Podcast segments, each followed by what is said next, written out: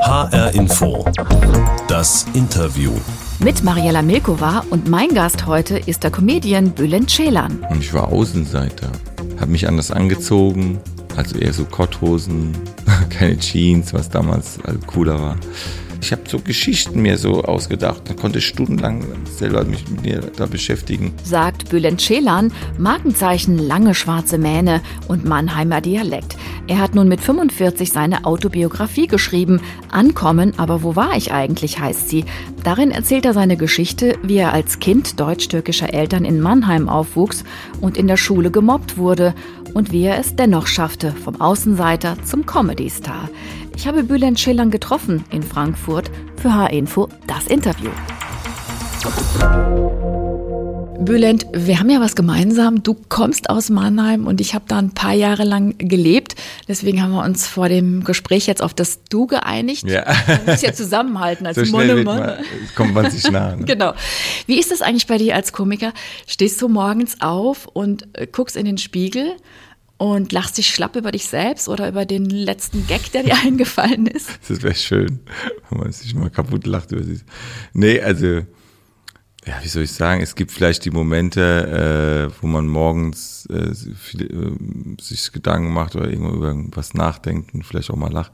Aber ich bin eher sehr, sehr nachdenklicher Mensch. Ich wach morgens auf und überlege gerade, was alles so äh, wie sind die Nachrichten, was ist das, was ist jenes, was passiert auf dieser Welt, was passiert äh, in meinem Leben da, diese, ich bin schon, ich ja, mache mir über alles mögliche Gedanken und vor allem ist ja auch, habe ich manchmal auch gar nicht so viel Zeit, noch im Bett da so rumzulungern, sondern ich muss dann schon, äh, entweder sind meine Kinder schon auf meinem Kopf oder, oder äh, ich mache die dann wie die Kleinen, dass ich sie fertig mache also fertig machen im Sinne von äh, waschen, diesen, das, ne, die sind noch Kindergarten. Die sind ja eh schon also selbstständig, die mhm. sucht schon die Kleider raus, dies, das und, und Gott. Aber ich mache mir allerdings schon Gedanken, wenn ich jetzt ein Programm habe oder wieder jetzt gerade, endlich waren ja die ersten Live-Auftritte mal wieder, auch Indoor. Lustobjekt, genau. das neue Programm. Und da habe ich mir schon Gedanken gemacht, äh, weil ich schon ewig nicht mehr gespielt habe. Äh, wie mache ich das? Wie stelle ich es zusammen? Gibt es Themen vielleicht, die vielleicht man nicht mehr so, die so aktuell sind, die wir vor zwei Jahren, als Premiere war, 2020, Januar, äh, kann man gewisse Dinge sagen oder nicht. Ne? Ich hatte zum Beispiel ein Thema, da ging es um Black. Also es war eigentlich, der Witz war eigentlich ganz äh, okay, so als Harald irgendwie. Und da habe ich mir echt Gedanken gemacht, ah, jetzt kommen ja diese Black Lives Matter-Ding. Jeder weiß ja, dass ich äh, gegen Rassismus und äh, immer äh, für Integration allem äh, kämpfe. Aber äh, dass man nicht mehr falsch verstanden wird. Das ist ja echt, und das ist wirklich ein Thema. Das habe ich dann wirklich auch aufgegriffen, improvisiert und habe dann gesagt, äh, was darf man denn eigentlich noch sagen, so, ne? Die Leute echt aus dem Herzen gesprochen, so, weil jeder nicht mehr weiß, darf man auch diese Gender-Debatte, äh, sage ich jetzt, äh, alle Hörerinnen, Hörer, Hörer, Höreres, Hörer. Äh, das ist auch bei uns ein äh, großes ja, Thema so, beim Rundfunk. So, ja. ja, und äh, wie, wie sage ich es jetzt oder wie schreibe ich es jetzt? Mhm. Äh, Nutella, darf ich Nutella sagen? Da steckt die Nute drin, das ist auch wieder diskriminierend. Also du oh, darfst, wow. ja, ja, Solche so, Gedanken machst du dir? Ich habe mir über alles Mögliche und die Leute lachen sich natürlich darüber kaputt. Auch die Konservativen. Also, weißt du, was ich meine? Das sind, also wo fängt's an? Wie absurd wird es? Ich merke schon, äh, du bist ein sehr ernster Mensch. Du denkst auch wirklich ernsthaft nach. Also stimmt so ein bisschen auch das Klischee vom, vom Clown, der privat eigentlich ernst ist und nachdenklich. Ja, also das ist schon, ist schon, man sagt ja, der Clown, äh, der, der, der so, so dieses witzige Gesicht hat, ist aber eigentlich ein trauriger.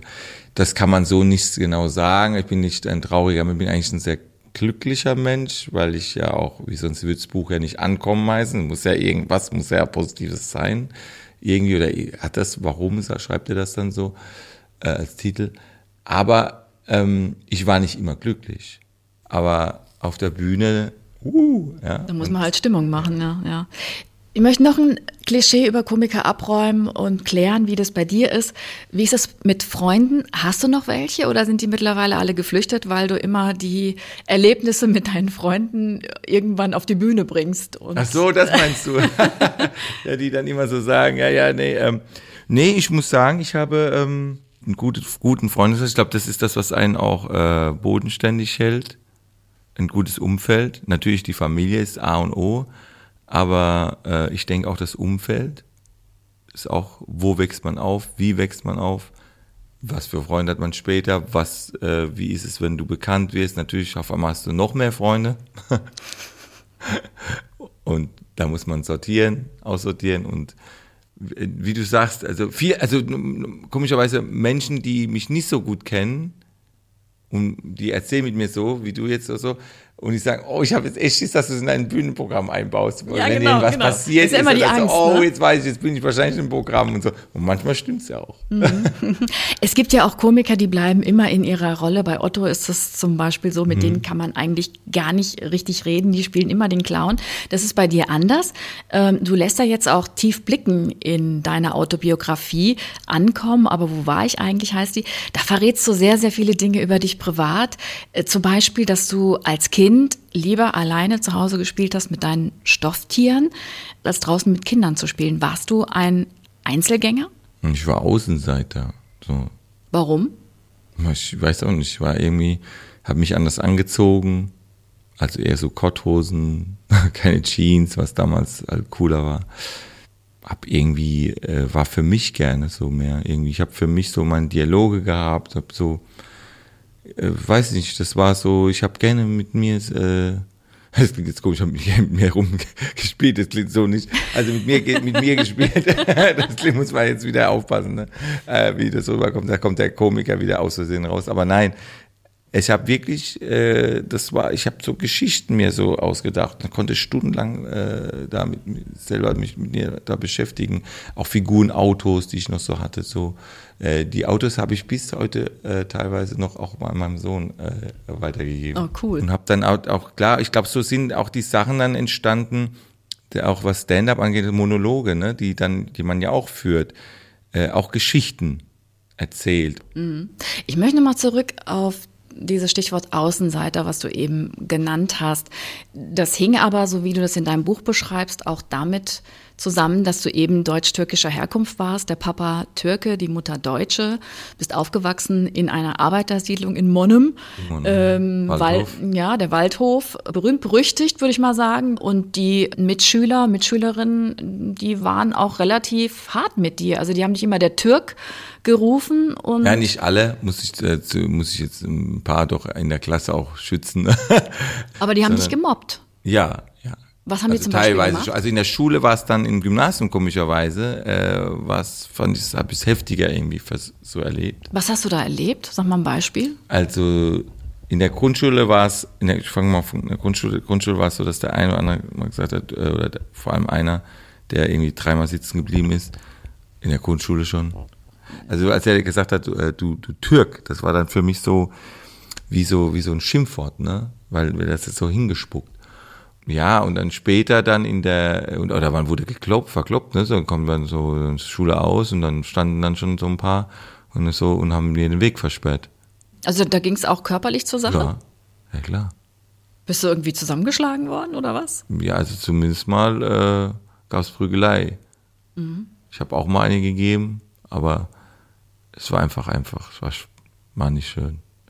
Und dann, und dann geht's dann ins Gymnasium, dann denkst du, okay, das sind die doch, denkt man so, ist man vernünftiger oder was? Nee. Da war, da gab's dann auch den einen oder anderen, der dann, ja, man wurde dann irgendwie so ausgegrenzt. Man war in der Klasse und war doch nicht in der Klasse. Und das lag, und da waren manchmal dieses eben nicht so Gewalt, sondern eher so von der Art. Aber auch da gab es einen, der mir mal einen Zirkel in den Rücken rein oder so. Oder irgendwie, ja, das war so. Das war nicht schön. Aber das hat sich dann ja irgendwann geändert. Irgendwann hat sich das ins Gegenteil gedreht, weil du eben dieses komische Talent in dir entdeckt hast. Mhm. Ne? Nämlich, dass du Leute parodieren konntest. Ja, das war dann. Den Emil Steinberger, das war so dein ja, erstes Emil Idol. Steinberger, ich habe Helmut Kohl, hallo, ich bin der Ex-Bundeskanzler Helmut Kohl. Susanne Reich-Ranitzky, so. Äh, Kannst du auch noch was vom Emil? Ich kann mir das gar nicht vorstellen. Emil, Emil, Emil hat äh, immer so diesen Schweizer Akzent gehabt. Äh, in, in so, ja, wir sind heute sehr gut, ja, das ist sehr gut und dann können wir ein Viertel machen, oder? so, und so hat er dann irgendwie geredet, so, so in der Art halt. Und das habe ich damals als Kind natürlich äh, fast schon perfektioniert, so, also für, für, einen, für einen 8-, 9-Jährigen so. Und, und dann kam dann immer mehr, so dass ich gemerkt habe, ich kann vielleicht ganz, ich höre vielleicht doch anders als andere Menschen. Äh, liegt da, dass ich dann auch leider auch am Tinnitus leide. Äh, was heißt leide? Am Anfang jetzt habe ich dann schon seit 20, über 20 Jahren äh, habe ich den Tinnitus. Aber wow, du auch? Hab, ja, ja. Du auch? Ich habe auch ein bisschen, ja. ja. Aber ich habe, muss sagen, kann damit ganz un gut umgehen, indem ich dann sage, das sind einfach ein paar Musiker in meinen, meinen Ohren, die hören einfach nicht auf Party. Aber die, äh, ich höre die auch nur in ganz, ganz ruhigen Momenten oder so und wenn ich mich darauf konzentriere. Also es ging schon. Es ist halt so, ich habe beobachte so und höre ganz anders, ich höre die Stimmen anscheinend anders. Auf jeden Fall äh, hast du das zuallererst vor deiner Mutter in sogenannten Küchenauftritten immer so gezeigt, was du so drauf hast und welche Stimmen du parodieren kannst. Und die war ja seit dem ersten Tag dein größter Fan, deine Mama Hilde. Ne? Ihr habt eine, eine ganz enge Beziehung. Und es gibt so ganz, ganz süße Szenen im Buch, wie du beschreibst, dass du nachts, wenn du nicht schlafen konntest, bist du mit deiner Mama ja, zusammen auf die Couch und dann habt ihr gemeinsam Chips gegessen ja. und stundenlang geredet geredet und manchmal auch zusammen geheult. Das ist eine schöne Passage, weil, weil ja. das ist eine sehr schöne, das ist eine ganz eigene Passage für sich. Du warst und, das und Nestchen. Dass dir das aufgefallen ist, ja. finde ich interessant, weil, weil viele über andere Sachen noch reden. Aber ich bin nur derjenige, der das, der Letzte war und meine Mutter ein bisschen lockerer gemacht hat, weil ich dann auch einfach sie bombardiert habe mit Fragen über alles Mögliche. Und äh, da lacht sie auch drüber und so. Aber es stimmt schon, ich war der Letzte zu Hause und ich glaube, meine Mutter hat dann hat gemerkt, oh, wenn der jetzt auch weg ist und der Papa arbeitet auch noch so lang, dann bin ich ja öfter allein. So, ich glaube schon, dass das. Äh, sie konnte dann auch schon loslassen. So ist meine Mutter. Ähm, ich habe immer gedacht, meine Mutter kann vielleicht, ist nicht so ein Loslass-Mama. Gibt's ja. Die erste Freundin war komisch für sie. Ist schon so. Sie war nett. sie war nett zu ihr, aber sie war. Ich habe schon gemacht, das war schon so, ja, wie jetzt schon Freundin jetzt einmal. Ich bin ja auch schon 17 jetzt, ne? Und meine Geschwister waren ja viel früher so, also die waren ja an, also es ist ja nicht so, dass meine Mutter jetzt, aber es war, ich habe gemerkt, ich bin so der Letzte. Das ist auch nicht immer, es war schön irgendwo auf der einen Seite, aber auf der anderen Seite musste man sich auch gegen seinen Geschwistern zeigen, dass man älter, dass man nicht das Nesthäkchen nur ist, sondern man ist, man musste sich schon beweisen, auch man ist jetzt erwachsen, man wird Mann, so. Und, ähm, letzten Endes war natürlich eben solche Situationen, die ich halt gerade mit meiner Mutter erlebt habe, dass die dann, wenn ich nachts irgendwie nicht schlafen konnte, irgendwas war oder so oder aufgewühlt, dann ist meine Mutter, komm, dann verabreden wir uns halt nochmal heute Nacht. Und das klingt so komisch, ne? Aber dann sind wir einfach, dann habe ich gesagt, okay, ich warte. Und dann sagt aber also der Papa schläft, sonst, sonst, äh, sonst regt er sich vielleicht auf, weil wir nachts noch so wach sind. Mein Vater sagt, ich werde geschlafen jetzt. Mein Vater hat geschlafen, dann ist meine Mutter aufgestanden. Und dann ist sie ins Zimmer, klopf, klopf. Ah, guckt erst mal, ob ich vielleicht doch schon eingeschlafen bin. Dann hätte sie nicht schlafen lassen. Ich war wach, aller Hopp, sagt sie, komm. Aller Hopp, ja. Und dann sind wir raus. Äh, was ist raus? War ja gerade ein Meter weiter, so, es war ja eine kleine Wohnung. Und dann sind wir ins Wohnzimmer, haben aber da die Tür zugemacht. Äh, wir haben dann einfach geredet und Chips gegessen und so Gummibärchen und so Sachen. Äh, nachts, das muss man vorstellen, das Bildschirm, heute als Eltern würde sagen, nee, ab einer gewissen Uhrzeit ist vorbei. Ich merke das selber, aber mein Kind und mein Vater sagt, nee, es wird jetzt abends kein Zucker mehr gegessen. Weil dann sind die so gehypt. Aber wir haben dann noch irgendwie, dann noch, da hat meine Mutter mir noch ein Nutella-Brot oder irgend, da haben wir noch so, so, Chips und so wie Picknick gemacht auf der Couch. Und, und dann haben wir halt sehr intensiv auch geredet. Und ähm, unter anderem halt auch über den Tod. Das ist echt interessant, ne? weil äh, als kleiner Junge ähm, über den Tod zu reden, ist so, weil ich habe dann gesagt, ja, weil ich, weil meine Mutter war ja öfter im Krankenhaus manchmal auch für längere Zeit, es war für mich immer schlimm, weil sie Krampfadern, dann, dann Leber war irgendwas in Ordnung, dann da musste sie auf Untersuchung. So. Du hast sie dann auch mit deinen Aufführungen zum Lachen immer gebracht. Ja, ne? sie das zum war Lachen so der gebracht. Ursprung deiner Das Karriere war, genau. eigentlich. Und ich habe vor allem aber auch manchmal sie auch gefragt, dass, oder gesagt, Mama, du darfst nicht sterben. So, ne? Da haben wir beide geweint und ach, wieso soll ich denn sterben? Das ist auch Quatsch. Bülent Ceylan, in H-Info das Interview, Comedian, Musiker und jetzt auch Buchautor. Ich freue mich, dass du heute mein Gast bist in der Sendung und weil wir uns face-to-face gegenüber sitzen, hier in Frankfurt, natürlich mit Abstand, reiche ich dir jetzt mal unsere Interviewbox Wow. rüber. Da tun wir immer was für jeden Gast rein. Das ist so ein Ritual. Mach bitte mal auf. Okay. Ah, eine Schere. Ja, was ist das Aber für eine Schere? Äh, Das sieht aus wie so eine äh, Haare. Das ist eine professionelle Friseurschere. Echt? Ja. Das ist ja richtig, äh, die sind nicht billig. Was will ich dir denn damit vielleicht sagen? Dass ich hoffentlich nicht meine Haare abschneiden soll. Ich wollte dich eigentlich fragen, diese schönen langen schwarzen Haare, das, das ist ja dein Markenzeichen. Du bist ja, ja auch ein Hardrocker, du machst ja auch ja. das Headbang, ne? Würdest du dir deine Mähne jemals abschneiden lassen? Nee. Wie viel Geld müsste ich dir bieten? Nix. Nix.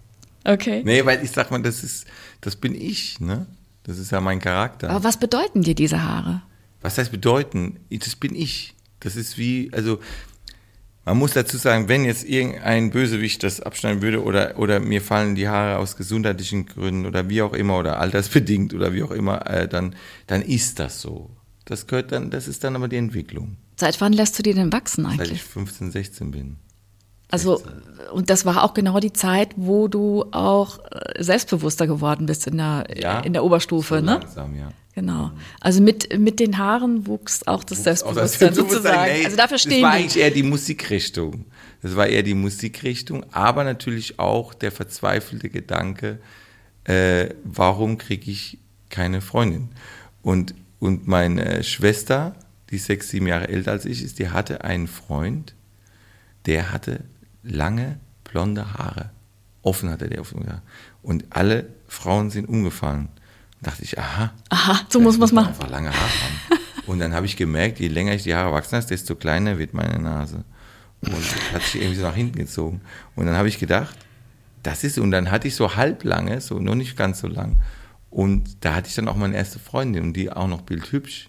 Ich denke, das ist eine Kombination von viel. Aber es war eigentlich, also ursprünglich war eher, der, der, der Hauptgrund war eigentlich die, die Musikrichtung weil ich mhm. einfach mal mehr Rockmusik und Rocker, alle Rocker und super Rockstars haben dann die langen Haare gehabt.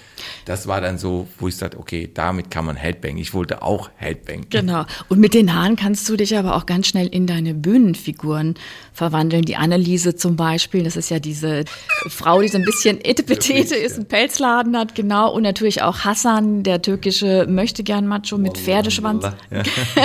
Goldkettchen und Duckface, der immer so eine Schnute zieht. Genau, so, ne? Genau. Wir hören mal kurz rein in eine Szene, da ist Hassan zugepackt worden. Ich habe dem Typ von der Copy habe ich mal so eine Nachricht geschrieben, so, dass man nicht so nicht parkt. Habe ich so eine Nachricht, also weil manchmal fliegt die Nachricht weg, ne? Wenn's, deswegen habe ich so direkt mit Messer in Lack reingeschrieben. Und damit er nicht ganz vergisst, habe ich noch Erinnerung gemacht, Knoten in Antenne. Hm? Habe ich versucht, dass mehr Platz ist zwischen meiner Waage und seiner Waage. Habe ich auf der Kombi, also der Fahrerseite, äh, so der Reifen zerstochen, damit so nach links abkippt. Bülent Ceylan als Hassan immer so ein bisschen agro und äh, macho. Du lässt aber auch ein Loser-Typ. Ja, also. aber du lässt da ja auch kein Klischee über Türken aus, um Witze zu machen. Also wie wichtig ist dir dieses Spiel mit den die Kulturen Klischees? Deutsch, Türkisch? Ja, also was ja so wichtig, es war am Anfang wichtiger, es wurde dann aber irgendwann äh, nicht mehr so wichtig, sondern eher so das, was ich einfach so erzähle. Äh, und es waren dann gar nicht so diese Ethno-Geschichten, sondern einfach die Alltagssituationen, Alltagsgeschichten. Das war natürlich am Anfang, war das so in den Medien natürlich mehr dieses deutsch-türkische, das wurde mehr gehypt. Aber wenn man mein Soloprogramm angeschaut hat, dann hat man gemerkt, na, so viel Türkisch ist da ja gar nicht mehr drin. Also äh, lass es den Hassan sein, äh, der da, äh, wo, wo so ein bisschen die Figur dargestellt Aber wird. Aber darauf wirst du immer festgenagelt. Ja, so, ne? Äh, ja, zum Teil, weil es natürlich, äh, oder, oder halt eben dieses deutsch-türkische Vater-Mutter. Aber im Grunde genommen ist das total wenig. Aber also das ist dir trotzdem, das ist dir trotzdem wichtig, dieses Thema. Du verstehst dich ja auch als so eine Art Integrationshelfer. Ja, Botschafter, ne? äh, ja. Vermittler verschiedener Religionen, Gruppierungen, tralala, äh, Zusammenkommen aller Menschen. Deswegen, ich, ich spiele damit und ich, und ich nehme das Ganze dann auch auf die Schippe und will eigentlich nur dem Publikum sagen, ich will mich selber nicht so ernst nehmen.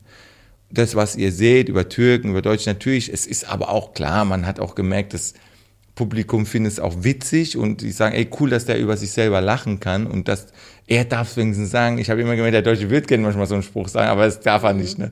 So oder oder ist vielleicht könnte falsch verstanden werden. Und ich habe dann so das gefragt, ich habe dann wirklich so multikulturell das dann äh, bedient, habe aber dann irgendwann mehr und mehr äh, einfach auch einfach Geschichten erzählt. Und, äh, und die Leute haben auch darüber gelacht. So wie Anneliese ist das beste Beispiel. Anneliese ist immer so der Hit Oder der Tor jetzt mittlerweile im neuen Programm, das ist ja, also meine Frau sagt immer, dass ich noch eine, noch eine dümmere Figur äh, entwickle als Harald und Momfred. Das findet sie schon äh, Hausmeister, ne? fast schon wieder mhm. bewundernswert, aber sagt, dass es noch dümmer geht. Aber, aber das sind so Sachen, ich sage immer, man muss, um so, um so sich sag mal, um so dumm zu wirken, braucht man auch Abitur. Weil heißt, man braucht ja diesen Abstand. Aber das mit dem Integrationshelfer, das klappt ja nicht immer. Du bist in den letzten Jahren, finde ich schon, auch immer wieder politischer geworden, auch auf der Bühne. Du hast dich auch zum Beispiel als Erdogan-Gegner geoutet und Witze über den türkischen Präsidenten gemacht. Ähm, das fanden nicht alle Türken in Deutschland komisch. Du hast dann auch irgendwie böse Mails bekommen. Ähm, wie gehst du damit um? Ja, man wagt sich dann einiges, weil man dann auch irgendwann mal immer auch mehr gefragt wird von auch von vor allem vom deutschen Publikum, äh, wie stehst denn du eigentlich dazu? Wie stehst du denn gerade so, als es so aktuell war das Thema mit Erdogan? Wie stehst du, wie findest du? Und dann ähm, habe ich gesagt, das ist dann meine Meinung. So, weil ich finde, wenigstens habe ich eine Meinung und ich werde in Deutschland nicht deswegen äh, komme ich nicht ins Gefängnis oder irgendwas. Äh, man kann ja kritisieren, was man will, man kann Angela Merkel kritisieren, man kann äh, Politik kritisieren, aber hey Leute, denkt dran, wir kommen nicht ins Gefängnis, wenn wir, wenn wir über Angela Merkel einen Witz machen. Im Gegenteil. Die Leute lachen doch alle drüber. Weißt du, so, wir schaffen das. Ja, super. Und, und was ich damit nur sagen will, ist, machst du über den äh, Witze, sieht es ganz anders aus. Oder in anderen Ländern. Die, und, und das ist der, wie ich damit umgehe, ja, wie soll ich sagen, es ist schön, ist es nicht. Es ist nicht schön. Es ist sogar teilweise ekelhaft, wenn dann so ganz komische Beleidigungen kommen. Aber ich lasse mir den Mund nicht verbieten. Mein Vater, der Türke war oder ist, oder wie auch immer man sagen wollte, weil er schon im Himmel ist, ähm, hat immer gesagt, man muss seine Meinung sagen können und man muss immer die Eier haben, das auch zu sagen und dazu stehen. Und das mache ich. Und klar, ich habe Familie, ich habe Kinder und natürlich möchte ich schützen und alles, dass denen nicht irgendwas passiert. Aber äh, ich möchte auch nicht gesagt bekommen, meine Kinder, dass sie sagen, warum hast du denn da nichts gesagt? Du hast doch auch einen türkischen, warum sagst, warum hast du denn niemals so deine Haltung gezeigt, so auch wie du zum Thema Diskriminierung stehst, wie du zum Thema äh, Kinder, dies oder was, Mobbing, warum hast du denn nie was gesagt?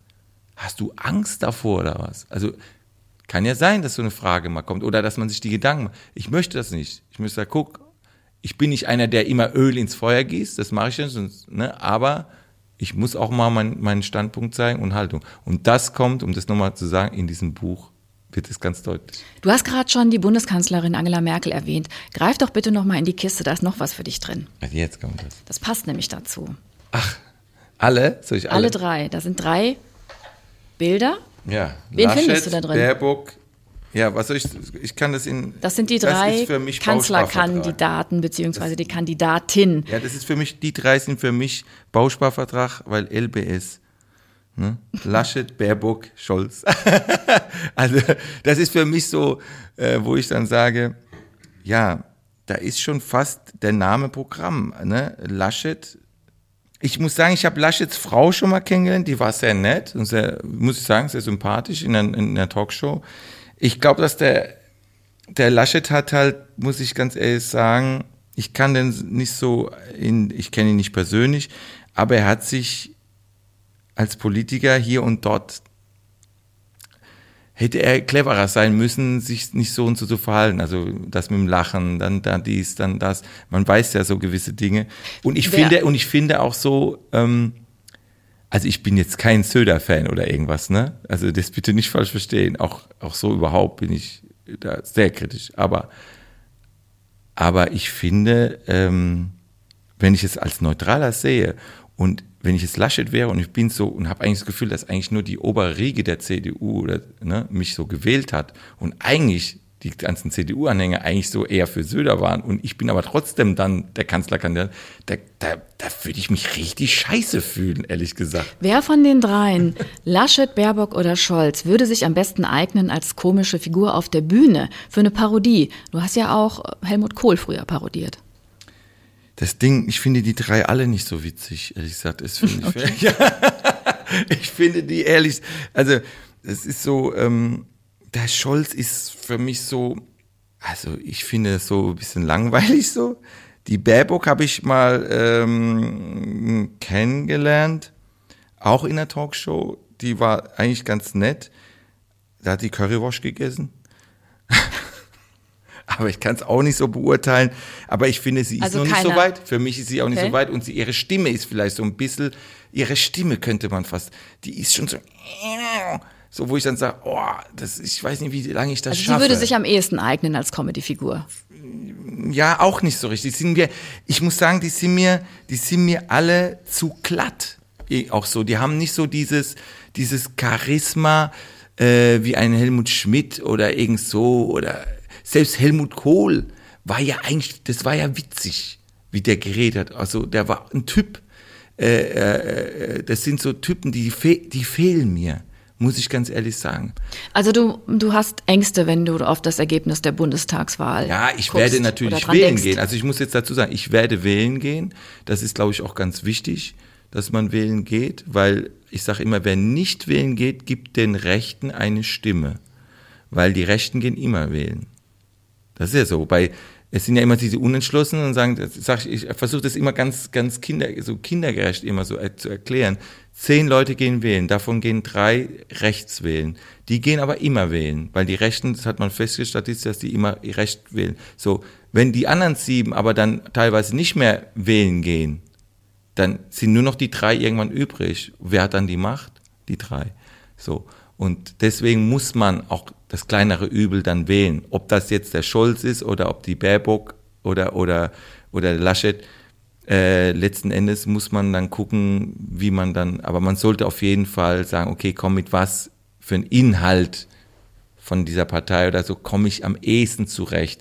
Und es gibt immer irgendwie ein paar Punkte, wo man sagt, okay, das ist eher vielleicht dann doch noch mein Ding. Aber das möchte ich damit sagen, auch wenn ich mich jetzt hier gerade lustig oder so oder gesagt oder ich finde nur diese drei Kandidaten die hauen mich nicht weg. Also das sind für mich so, wo ich sage, weil ich stelle mir eine Baerbock jetzt vor, wenn die jetzt mit Erdogan äh, verhandeln muss oder reden muss oder mit anderen Diktatoren auf dieser Welt. Da wird sie ernst genommen. Das ist hat sie hat sie so eine Präsenz, die alle drei haben. Der Scholz ist so der ruhige und so, aber ich brauch, ich will ein, eine oder einen haben, die so eine gewisse Präsenz hat. Also auf jeden Fall ein dringender Aufruf von Bülent Ceylan, wählen zu gehen. Ja, wählen ist ganz 26. wichtig, egal wie, wie. Laschet, äh, wie, wie, wie La- Laschet die sind. Dankeschön. Bülent Ceylan. Danke auch. Seine Autobiografie heißt Ankommen, aber wo war ich eigentlich? Und ist frisch erschienen im Fischer Verlag. Das war HR Info das Interview. Den Podcast gibt es auf hrinforadio.de, in der ARD Audiothek und überall da, wo es gute Podcasts gibt. Und hören Sie doch einfach mal rein in unseren Interview-Channel. Da gibt es noch viele andere gute Gespräche. Zum Beispiel das Interview mit dem Frankfurter Rapper und Musikproduzenten Moses Pelham. Lohnt sich. Mein Name ist Mariela Milkova.